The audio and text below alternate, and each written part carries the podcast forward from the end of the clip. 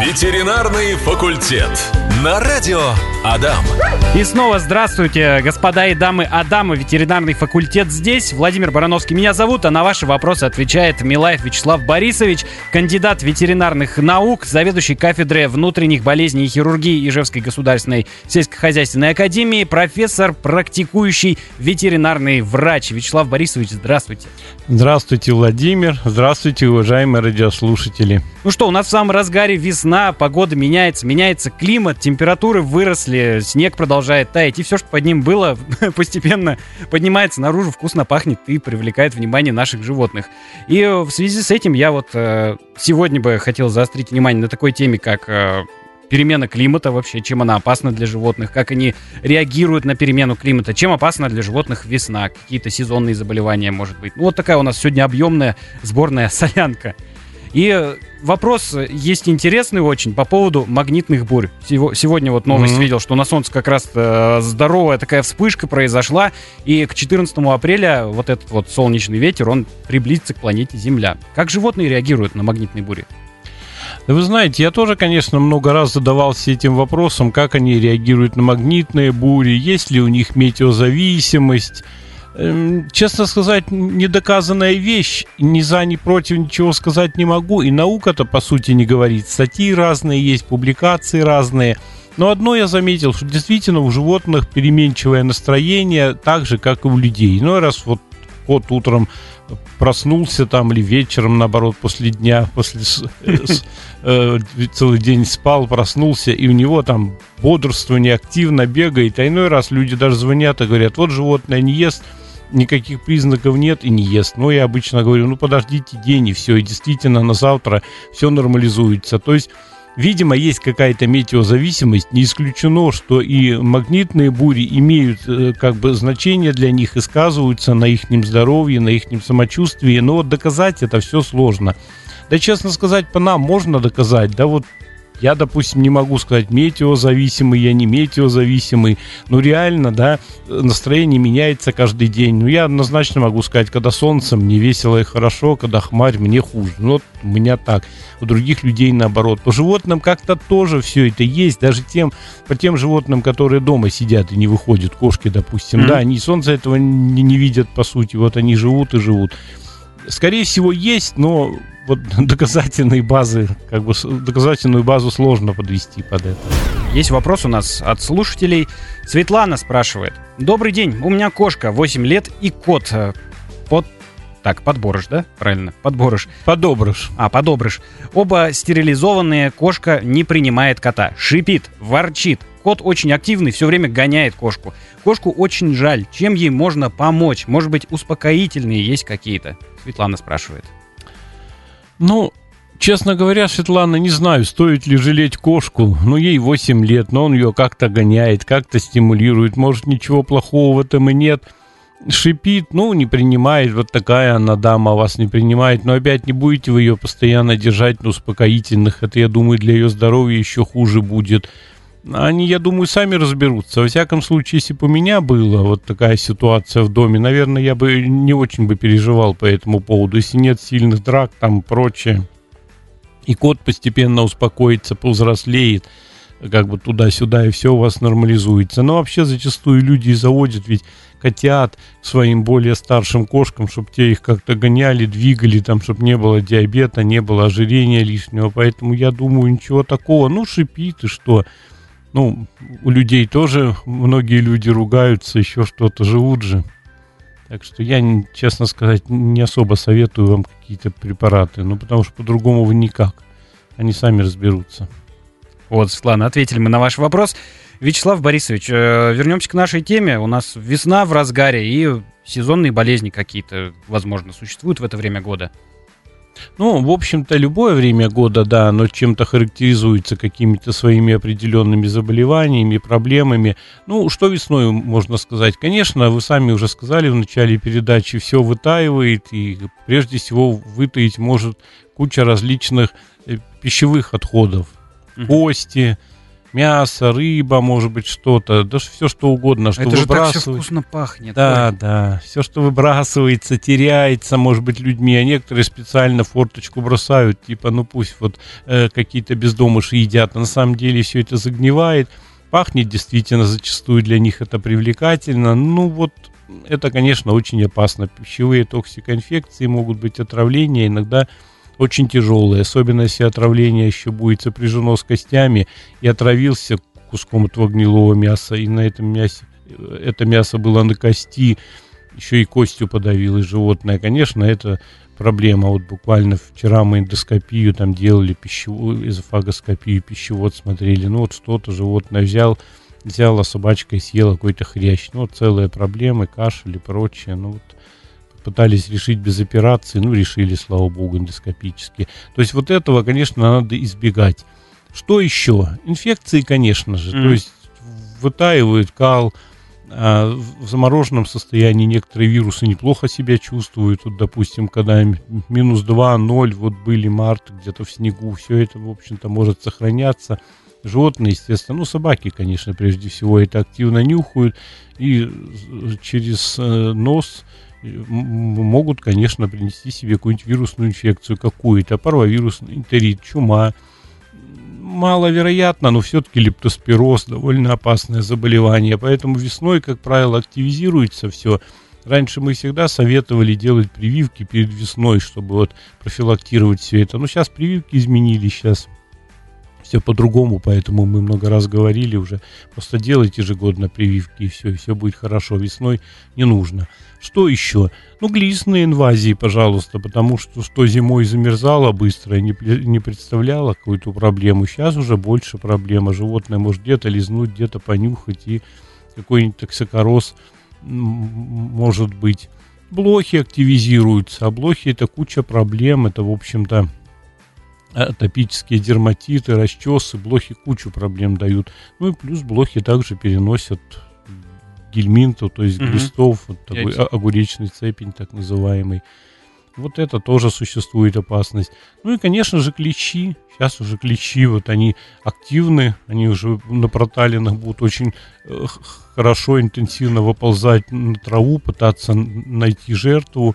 А клещи переносят для собак тяжелое заболевание, пироплазмоз. То есть тут То есть сейчас вот э, 12 градусов на улице, это уже достаточно высокая температура. вполне, вполне. Даже плюс 3 уже будет достаточно клещи. Им лишь бы только не сильный заморозок, они уже активно работают. Вот сейчас самое-самое какая-то старая трава, еще что-то, какие-то кустики, может быть, там клещей уже полно, может быть, потому что земля где-то уже оттаяла, и они с оттаившей земли выползают. То есть, ну, надо уже профилактировать ошейники, капли, спреи.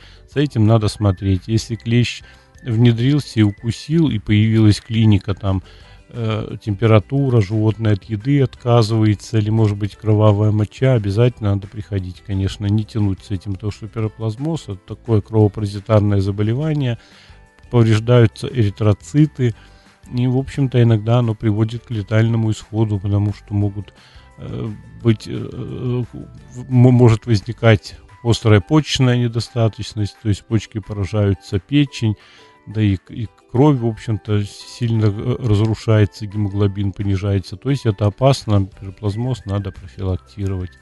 Ну вот в основном, в основном такие весенние проблемы. Есть у нас интересный вопрос от Ольги. Ольга спрашивает. Щенок 5 месяцев. Все кушал из миски, но последние две недели есть отказывается из нее. Кушает или с пола, или с рук. Непонятно его поведение. Если в миске будет творог, он поест. А если корм, то кушать не станет. Только с пола его ест. Что нам сделать? Миску поменять или это вредность его? Да, я думаю, миску особо не надо менять. Тут бы вот э, спросить бы, какая порода у щенка.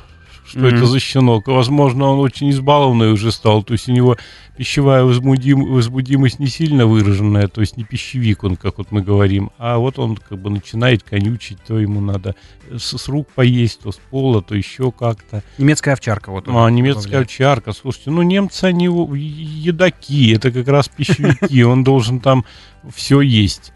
Ну, не знаю, может быть, миска металлическая, она гремит. Вот бывает, не нравится собакам, я точно знаю. Начинает греметь, они даже воду не хотят из нее пить. Может быть, попробовать какой-то или миску закрепить, чтобы не гремело, или какой-нибудь ну, тазик пластиковый, может так попробовать. Ну, потому что немец, он должен есть, или сколько возраста? Пять месяцев. Пять месяцев.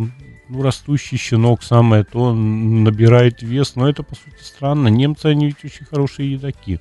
Да, под миску есть э, подставки сейчас как раз с этими, ну, с может, крутилочками. Чтобы... Может, подставки. Да. Я уже особо не приверженец подставок. Это раньше мы считали, надо на уровне груди кормить и прочее. Ну, когда, знаете, мы кормили большими объемами каши и прочее. Сейчас уже этого нет, поэтому и подставки я не особо, в принципе, и, и советую. А вот закрутить как-то, да, ну или уж показать, не знаю, что он такой плохой едок, немец, да. Ветеринарный факультет. Вячеслав Борисович, у нас снова есть вопрос. А, ранее мы с вами отвечали про немецкую овчарку на вопрос. И вот э, хозяйка, Ольга ее зовут, она снова спрашивает, э, говорит, очень э, слабые задние лапы. Кинологи и клиника говорят, что неразвитые мышцы. Надо гулять. Собака гуляет не менее одного часа, бегает, прыгает, перетягивает канат плюс витамины. И вот Ольга спрашивает, может еще что-то есть? Ну, я думаю, есть. Во-первых, смотрите, Ольга, если вы кормите сухими кормами, и корм довольно хороший, в принципе, витамины не нужны. Корм и вода это достаточно. Это уже проверено многократно. Если вы гуляете по часу, для такого щенка это тоже ну, вполне достаточно должно быть.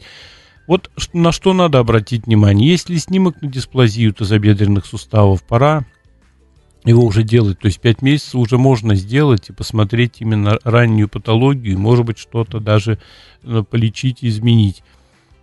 Поэтому вот как бы с этой точки зрения, ну и что, какие, как постановка конечности, ровно, неровно, то есть вот эти вот вещи. Ну, на дисплазию бы, наверное, прежде всего я посмотрел бы на дисплазию. Ну, еще вот меня интересует, допустим, когда собачка ваша встает, садится, он скулит, то есть появляются какие-то такие, ну, голосовые, может быть, недовольства, то есть или, или просто урчит, или скулит, вот как-то так они иногда проявляются. Вот это вот важно. Может быть, отсюда и ест плохо, что постоянно болезненный в суставах тазобедренных, вот она ему и, и не очень аппетит хороший, капризный, такое запросто может быть. Говорит, не скулит. Не скулит, да. Ну вот дисплазия. Если нет снимка, надо делать прежде всего на это. Потому что если нормальный щенок, его так выгуливаете, не должно у него быть проблем.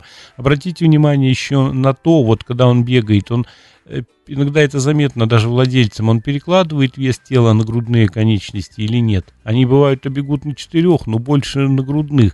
Но и опять-таки вопрос, вот грудь, она сильно развита по сравнению с задней частью или нет? Вот, mm-hmm. как бы вот такие вещи, это все может указывать на дисплазию. У немецких овчарок дисплазия это частое явление.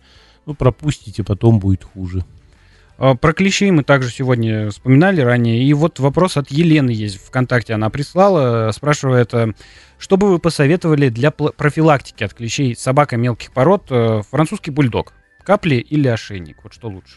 Ну, капли, они не очень долговечно смываются и прочее. Кап, капли, по идее-то, ну, если хорошие побольше, но их каждый месяц нужно, э, как бы нужно капать. А сейчас, вот даже в период такой активности, может быть, раз даже в две, в три недели. Ну, смотря какие капли там надо смотреть. Ошейники хорошие. В принципе, один ошейник вполне хватать может на весь сезон. Я, например, своим собакам ошейник вешаю, и на весь сезон его хватает. Вот. Ну и таблетки есть, там различные таблетки, которые ну, противоклещевые. Ну, тоже две таблетки на сезон, этого достаточно. Сейчас таблетки очень популярны. Но я как-то больше люблю хороший ошейник. Вот мое предпочтение. Угу. Ну, подолговечнее будет. Ну, да, да, если хороший, вот на весь сезон я одеваю в апреле, снимаю в конце ноября. Спасибо, Вячеслав Борисович. Вот теперь смотрите, э, в наших краях нередкое явление э, перепады температур. Когда у нас э, один день, день минус, минусовая температура, а потом раз и плюс 15. И вот как животные реагируют на такие перепады температур? Что может быть от этого? Ну, по большому счету, может быть, конечно. Но вот смотрите, допустим, сейчас вот отопление в квартирах еще включено, да, вот сегодня солнце, вчера солнце, естественно, солнце уже хорошо печет, ну, заметили, да, наверное, идешь угу. по улице, оно прямо хорошо припекает. И вот если, допустим, оставить животное в квартире, отопление включено, еще и э, солнечная комната, где, может быть, не особо куда-то спрячешься в тень. Ну, может быть, реально и тепловой удар, перегрев. То есть это вот довольно серьезно, как будет реагировать. То есть вот эти перепады, они не всегда хороши. Ну и еще многие животные шерсть не начали интенсивно сбрасывать, а уже тепло, квартира, отопление есть и солнце. То есть вот эти все факторы, конечно, они могут приводить к дискомфорту. И кошки иногда им деться некуда. Вот есть комната жаркая, вот там куда кошки деться, тоже иногда проблема. Ну, сквознячок на пол полежать. Сквозняки животным всегда плоховато. Вот я э, вполне могу рекомендовать что-то холодное, допустим, открыть форточку, чтобы в комнате было прохладно, но опять форточку открыть, чтобы кошка не полетела с этой форточки. Mm-hmm. Парашютистов сейчас уже много будет. То есть вот э, прохладу-то я, в принципе, рекомендую, а сквозняк не особо. Сквозняков животные боятся, как и люди. А смотрите, если вариант такой для собаки, к примеру, ну вот на домик, где она живет, там подушки у многих, э, мокрое полотенце, чуть влажное ложить, это нормально? Ну, если на сам домик, наверное, ничего не решит. Мне кажется, ну что сверху мокрое полотенце, а внизу собака. Надо как-то или форточку оставлять, переоткрывать, mm-hmm. или еще что-то. По возможности, может быть, батарею прикрыть, если там есть возможность такая. Мне кажется, так. Ну, сейчас-то еще терпимо. Это летом будет, конечно, больше проблема. Сейчас да. терпимо. Ну, уже сейчас, может быть, да, вот вопрос он вполне актуален. Тем более, что в этом году нам обещают жаркое лето очень. Ольга к нам вернулась, прислала видео, показала свою маленькую собачку. Щенок там бегает. Что скажете по этому поводу? Ну, не такая уж и маленькая, не, немец. Немец, собачка-то хорошая. Ну вот, вообще-то видео, конечно, очень быстрое и короткое, не совсем понятно как-то. Вот мы смотрели вдвоем, пробегает и не поймешь. Угу. Но ощущение, что прихрамывает. Ну вот еще раз повторю, надо снимок рентгеновский на дисплазию, надо его сделать. Я вам не советую пригружать. Видите, в чем дело? Я смотрю, а шлейки какие-то там на ней, то есть я думаю, какие-то даже Э, ну, колеса таскаете автомобильные, еще что-то в погоне за наращиванием мышечной массы, можно потерять суставы. То есть, ну, не надо такого щенка сильно пригружать, если сустав уже поражен, допустим, при дисплазии, но еще хуже будет. Просто суставы разобьете и все. Поэтому гуляйте и прочее. Надо делать снимок, и там уже принимать решение. Я думаю, у вас единственный вариант – Вопрос еще один у нас тоже э, про собаку, про немецкую овчарку. Э, Екатерина спрашивает, скажите, пожалуйста, в каком возрасте лучше стерилизовать собаку? У меня немецкая овчарка 6 месяцев. Я так понял, что о суке речь. Ну, я тоже думаю, что о суке идет речь, да. Я бы, в общем-то, сейчас не спешил. Я вообще не сторонник ранней кастрации. Все-таки собака должна вырасти, сформироваться. И поэтому я бы сделал бы, может быть, э, после первой течки, ну или до первой течки, ну осенью. Вот сейчас, осенью как раз ей уже будет месяцев 10. Я думаю, за лето она еще не потечет, а в, в районе там сентябрь, октябрь можно и провести операцию. Но опять, как критичная эта операция, если там еще кабель э, рядом живет и с течкой будет куча проблем, ну, может тогда вот в сентябре сделать, или уж как потечет приходить. А если в этом плане нет проблем, ну, первую утечку можно пропустить, а потом уже кастрировать. Я бы так сделал. Спасибо, Вячеслав Борисович. И спасибо большое за ответ на вопрос. Передает вам Ольга, хозяйка вот пятимесячной собачки-овчарки. Пожалуйста, растите и не болейте. Да. И э, вопрос еще по поводу нашей сегодняшней темы. Э, можно ли гулять с собакой в непогоду, например, в грозу или во время дождя? Потому что я много раз видел э, хозяев, которые своих животных выгуливают именно во время сильного дождя. Причем на собаках э, нету каких-то там костюмов защитных и так далее. Просто под дождем гуляют. Причем хозяин идет зонтиком, а собака у него, значит, вот под дождем мокнет. Ну, наверное, выхода нет никакого. Хозяину надо на работу бежать, а собаке надо погулять. Вот и приходится под зонтиком. Но на самом деле дождь, по сути, не совсем, он им и не страшен, что-то такое. Ну, единственное, собака намокнет, долго сохнуть будет. Если долго сохнет, вот а, если собака лохматая, смотрите, чтобы шерсть все-таки просыхала, а не хронически мокла. Mm. Это плохо, если шерсть намокает внутри. До экзем может дойти, до дерматитов каких-то. Это на самом деле очень э, плохая тема. И, ну и надо сказать, э, к, к слову уже, зачастую люди вот водят летом собак, они купаются в пруду, потом приходят с экземой, и люди говорят, вот какая у нас вода в пруду плохая, собака покупалась и вся начинает облизать, вот такая плохая вода. Да неплохая у нас вода в пруду, нормальная она вода, просто собака не высыхает, и вот этот вот сырость, которая под шерстью скапливается, она доставляет большие проблемы до экзем. Поэтому если под дождем гуляете, ну, пожалуйста, ну, запах от собаки чуть-чуть будет, ну, может, заодно и помоется. Просто надо просушить и контролировать, чтобы не было хронического, хронического мокнутия шерсти. Такое быть может. Вот представьте, квартиру привели, она где-то легла на свое место, ветра нет, не продувается, она лежит сегодня, завтра, послезавтра намокла. Вот в этом плане проблема. А гроза, ну, гроза, она, в общем-то, и для нас как-то опасна, ну, не дай бог, что-то может случиться. Для собаки она опасна, гроза только в одном, чтобы она не испугалась. Ну, грохот, да, это да. как с салютами. Вот да. Если собака не боится грозы, и вы не боитесь грозы, ну и гуляйте, если кому-то это нравится в, в грозу гулять. Я таких людей, честно сказать, мало видел, чтобы в грозу гуляли. Вот. А если боится или видите, что вот собака один раз шуганулась, вот лучше убирайте, потому что она так грозы испугается, что когда будет гром, собака ваша будет под кровать прятаться. Какой-нибудь огромный азиат прячется и трясется. Вот это, конечно, плохо. То есть у каждого животного звуковые фобии, они свои, Некоторые совершенно нормально относятся, а некоторые, я знаю, многих азиатов, вот больших собак, немцев, как только гроза, все, это паника, это целая, mm. целая проблема. Вот до этого бы не допустите. Вот я своими собаками всегда боюсь, когда гроза, я ухожу. Если испугался, сразу погладил и прочее, чтобы вот эту фобию на корню пресечь, потому что потом уже от нее избавиться крайне тяжело. То есть гроза, ну вот в этом опасно звуковыми, а молния, ну, если, не дай бог, попадет, ну, в городе это маловероятно, я думаю. Так что вот, а дождь, ну вот я от, ответил, да. А вот вдогонку про мокрую шерсть от Сергея вопрос пришел интересный. Спрашивает, не вредно ли феном сушить собаку, не вредно ли для шерсти?